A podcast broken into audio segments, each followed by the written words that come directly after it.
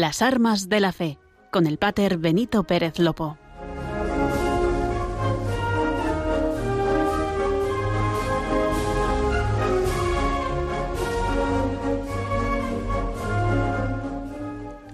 Muy buenas tardes, queridos oyentes de Radio María. Comenzamos en este precioso viernes el programa de las armas de la fe. Como cada viernes queremos acercaros a la realidad y al día a día de nuestro arzobispado castrense de España. Me acompaña un viernes más María Esteban, quien nos ayudará a lo largo del programa. Buenas tardes, Pater, y buenísimas tardes a todos los oyentes de Radio María, a los seguidores de las armas de la fe, a las nuevas incorporaciones y a los que, por el motivo que sea, acabáis de sintonizarnos. Como cada viernes, nos ponemos en oración. Rezamos la oración del piloto, que a estas alturas seguro que los oyentes ya pueden seguir desde sus casas. Y si no, coged papel y lápiz. Larga trinquete en nombre de la Santísima Trinidad, Padre, Hijo y Espíritu Santo. Tres personas y un solo Dios verdadero. Que sea con nosotros y nos guarde. Que acompañe y nos dé buen viaje a salvamento. Y nos lleve y vuelva a nuestras casas. María, repíternoslas tú sola, que seguro que algún oyente quiere volver a escucharla para notarla mejor. Muy bien, ahí voy. Larga trinquete en nombre de la Santísima Trinidad, Padre, Hijo y Espíritu Santo. Tres personas y un solo Dios verdadero. Que sea con nosotros y nos guarde. Que acompañe y nos dé buen viaje a salvamento. Y nos lleve y vuelva a nuestras casas. Pues con ella comenzamos. Ya es nuestro cuarto programa, pero los nervios todavía están a flor de piel.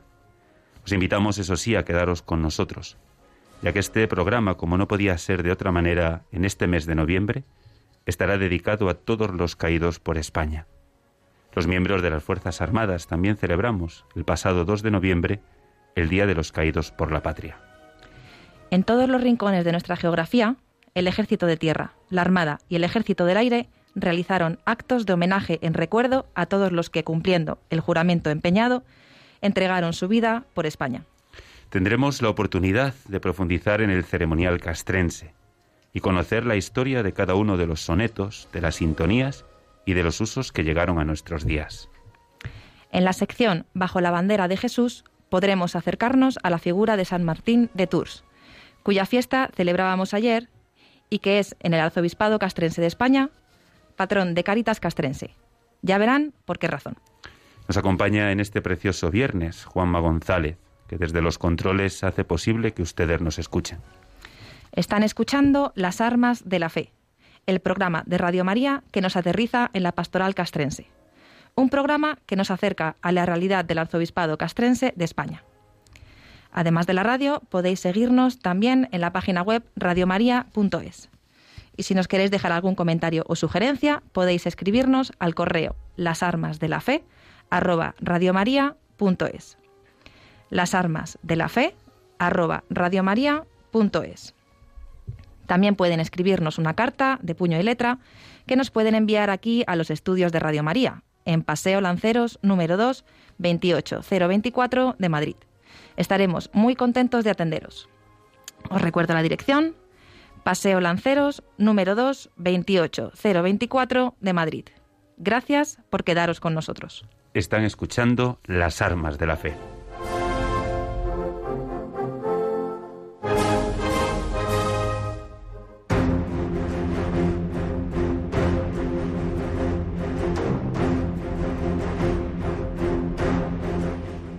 El arzobispado castrense ayer y hoy.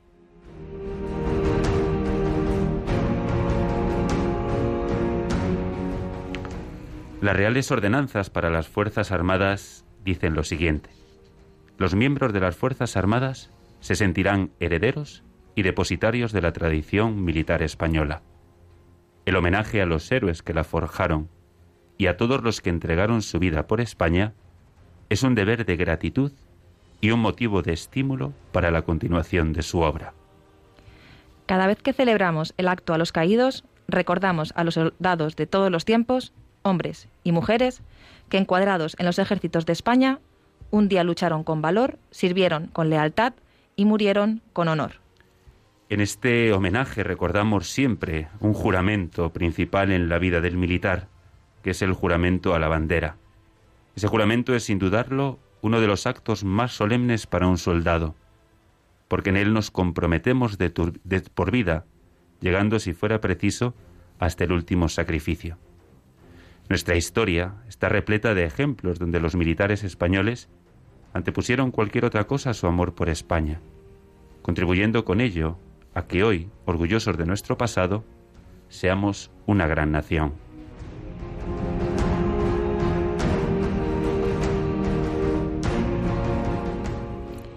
El acto homenaje a los caídos se celebra de la siguiente manera. El relator, un militar, lee unas palabras de homenaje, tras las cuales se da inicio el homenaje a los que dieron su vida por España. Suenan los acordes de La muerte no es el final, donde entonándolas todos participan y desfilan los guiones, banderines y el personal que porta la corona. Al terminar, se hace la ofrenda de la corona de laurel y una vez depositada, el capellán reza una oración. Suena el toque de oración, que termina con la descarga de fusilería. Y es ahí cuando en el desfile de la fiesta nacional sobrevuela la patrulla Águila. En todos los actos que celebran las Fuerzas Armadas Españolas para homenajear a sus soldados, se entona una canción de contenido cristiano, cuya letra alcanza su punto álgido en el fragmento que reza Cuando la pena nos alcanza, por el hermano, por el compañero, por el paraca perdido, cuando el adiós dolorido. Un himno que también es empleado en el ámbito civil para actos fúnebres y que suena la entrada del féretro en el templo. El autor de la canción es el sacerdote español Cesario Gavarain Azurmendi, que la compuso a la muerte de Juan Pedro, un organista de su parroquia que falleció con 17 años. Sin embargo, fue en el año 1981 cuando el teniente general José María Sáenz de Tejada la escuchó en el transcurso de un funeral y la propuso para el traslado de la tradicional corona de laurel hasta la cruz en los ceremoniales militares de homenaje a los caídos. A su vez, el compositor Tomás Asiaín, vinculado a himnos militares, se encargó de la versión definitiva para Destrino Castrense. La muerte no es el final fue instrumentada y armonizada para la banda de música y coro. Después de sonar esta preciosa canción, se deposita la corona de laurel en el monolito en honor a los que dieron su vida por España. Acto seguido es cuando el capellán reza una oración y termina este solemne acto con el toque de oración. El toque de oración también tiene una historia curiosa y bonita. Corría el año de 1503, cuando el 28 de abril se produjo la batalla de Ceriñola, durante la Segunda Guerra de Nápoles, en la que se enfrentaron las tropas españolas aproximadamente 7.600 hombres con 18 cañones contra los franceses, aproximadamente unos 1.000, 11.000 hombres, perdón, y 28 cañones. En esta fulgurante y cruenta batalla, pues duró apenas una hora y en la que se produjeron más de 4.000 muertos en la parte francesa y 100 en la española, se produjo el siguiente hecho. Una vez finalizada, el comandante de las fuerzas españolas, Gonzalo Fernández de Córdoba, el gran capitán, al observar el campo lleno de cadáveres franceses, a la sazón cristianos católicos como los españoles, ordenó que ese día, a la puesta de sol y en lo sucesivo, se dieran tres toques de atención prolongados para que todos rezaran por los muertos caídos en la batalla. A lo largo del siglo XVI y principios del XVII, se extendió esta costumbre a todas las unidades españolas, siendo desde entonces que en todas las instalaciones militares, tanto en territorio nacional como fuera de él, el toque de oración se interpreta diariamente, después de haber arriado bandera y al ponerse el sol, para homenajear a los soldados que han dado su vida por España. Con este toque se finaliza el día militar. Con esta pieza se honra y se rinde homenaje, dentro del ceremonial militar, a todos los que dieron su vida por España. En su último compás se realiza una descarga de fusilería con la que formalmente finaliza el acto de homenaje a los caídos. La existencia del toque de oración en los ejércitos del mundo tiene su origen, como hemos visto, en la batalla de Ceriñola. Este es el origen del toque de oración en nuestro ejército, que pasando el tiempo fueron adoptando los demás ejércitos occidentales, cada uno con sus variaciones características, propias de sus tradiciones particulares. A continuación vamos a realizar un acto completo. Son las 18 y 11, las 17 y 11 en Canarias. Invitamos a unirnos a la oración. Hoy hacemos historia en nuestra radio. Traemos el acto completo en homenaje a los caídos. Homenaje a los soldados de todos los tiempos, encuadrados en los ejércitos de España que un día lucharon con valor, sirvieron con lealtad y murieron con honor. Lo demandó el honor y obedecieron. Lo requirió el deber y lo acataron. Con su sangre la empresa rubricaron. Con su esfuerzo la patria engrandecieron fueron grandes y fuertes, porque fueron fieles al juramento que empeñaron. Por eso, como valientes lucharon y como héroes murieron. Por la patria, morir fue su destino. Querer a España, su pasión eterna. Servir en los ejércitos, su vocación y sino. No quisieron servir a otra bandera. No quisieron andar otro camino. No supieron vivir de otra manera.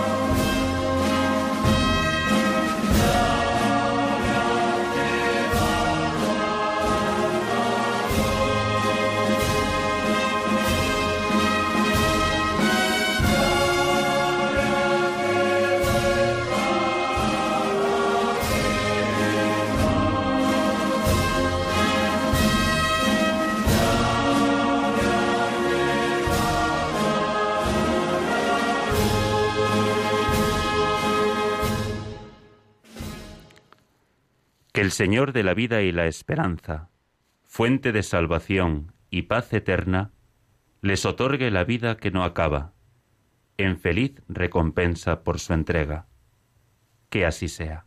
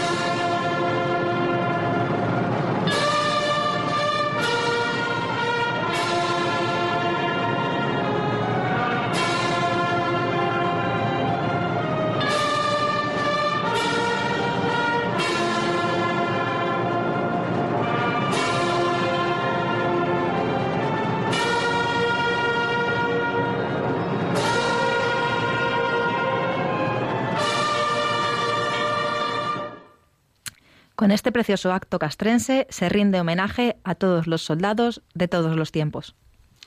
Es duro cantarlo o hacerlo cuando un compañero perdió la vida por España. Las guerras han llevado a los soldados a morir en los más remotos lugares del planeta, a veces como combatientes y otras veces como prisioneros. Por esta razón, en todos los lugares del mundo, por estas fechas, se hace un rendido homenaje que hoy, desde Radio María, queremos hacerles llegar. Si algún oyente presenció una rendición de honores a un muerto por la patria, persona ilustre o funeral militar, seguro que también habrá escuchado otra preciosa melodía, lo que se conoce con el toque de silencio, o simplemente el silencio. Este toque de silencio, al escucharlo, nos hace un nudo en la garganta y nos trae lágrimas a los ojos. La melodía que escuchamos en las ceremonias militares para conmemorar y rendir homenaje a los muertos por la patria se remonta a la guerra de secesión de los Estados Unidos. El toque de silencio, ese himno solemne que invoca a los héroes para rendirles el mayor de los respetos, tiene una historia detrás que pocos conocen y que tiene su origen en la Guerra Civil de los Estados Unidos entre 1861 y 1865, conocida como la Guerra de Secesión.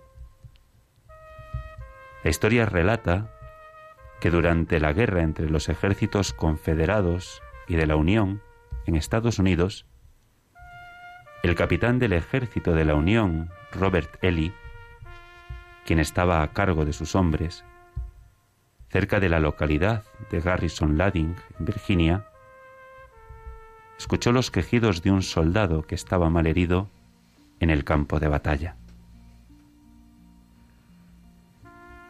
Ante total desconocimiento del bando del hombre en agonía, decidió arriesgarse y llevarlo hacia un lugar en donde pudiera recibir atención médica. Mientras arrastraba al muchacho, quien sufría heridas muy graves, el capitán evadió los disparos que lo amenazaban y lo acercó hacia su campamento, en donde descubrió que en realidad se trataba de un soldado confederado. De todas maneras, el hombre había muerto y cuando el capitán encendió una lámpara y pudo apreciar con nitidez el rostro del fallecido, quedó atónito. En la penumbra, pudo contemplar que se trataba de su propio hijo, quien estaba estudiando música en el sur en el momento de estallar la guerra. Y sin mencionárselo a su padre, se había enlistado en los ejércitos confederados. Al día siguiente, compungido y destrozado por la muerte de su primogénito, el capitán pidió permiso a sus superiores para dar a su hijo un entierro con honores militares, a pesar de pertenecer al bando enemigo. Su pedido fue parcialmente aprobado el capitán solicitó la presencia de algunos miembros de la banda de música para que tocaran durante el funeral. La solicitud fue denegada. Denegada en virtud de que el soldado muerto pertenecía al ejército del bando enemigo. Pero por respeto a su padre, le dijeron que sólo podía contar con un músico. Es entonces cuando el capitán eligió un corneta para que tocara una serie de notas musicales que encontró en el bolsillo del uniforme de su hijo muerto. Y así nació esta melodía que llega al corazón de quien la escucha, trayendo lágrimas a los ojos y un nudo a la garganta, pero que se envuelve de grandeza y honor. Es la melodía que hoy conocemos como toque de silencio o en inglés taps. Su letra dice así. El día ha terminado.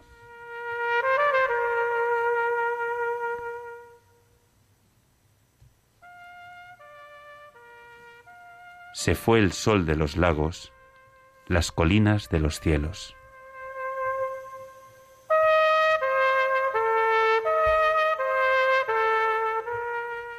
Todo está bien.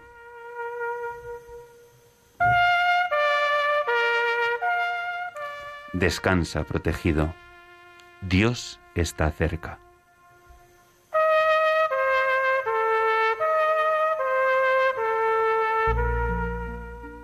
La luz tenue oscurece la vista y la estrella embellece el cielo.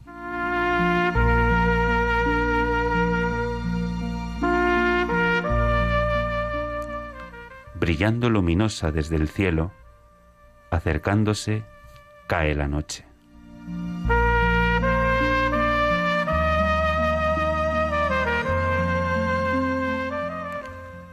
Agradecimientos y alabanzas para nuestros días debajo del sol, de las estrellas debajo del cielo.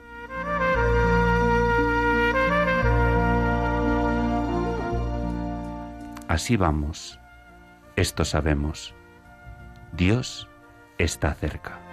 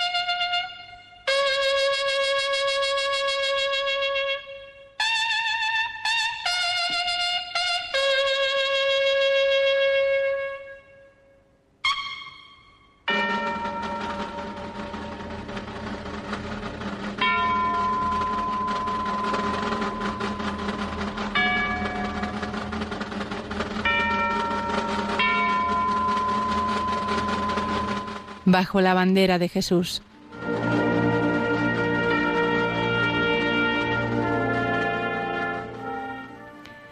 Hoy, en la sección Bajo la bandera de Jesús, nos acercaremos a conocer un poquito más a San Martín de Tours, un exmilitar romano que se convirtió en obispo y que quedó inmortalizado por un gesto de caridad con el prójimo que enseguida os contaremos.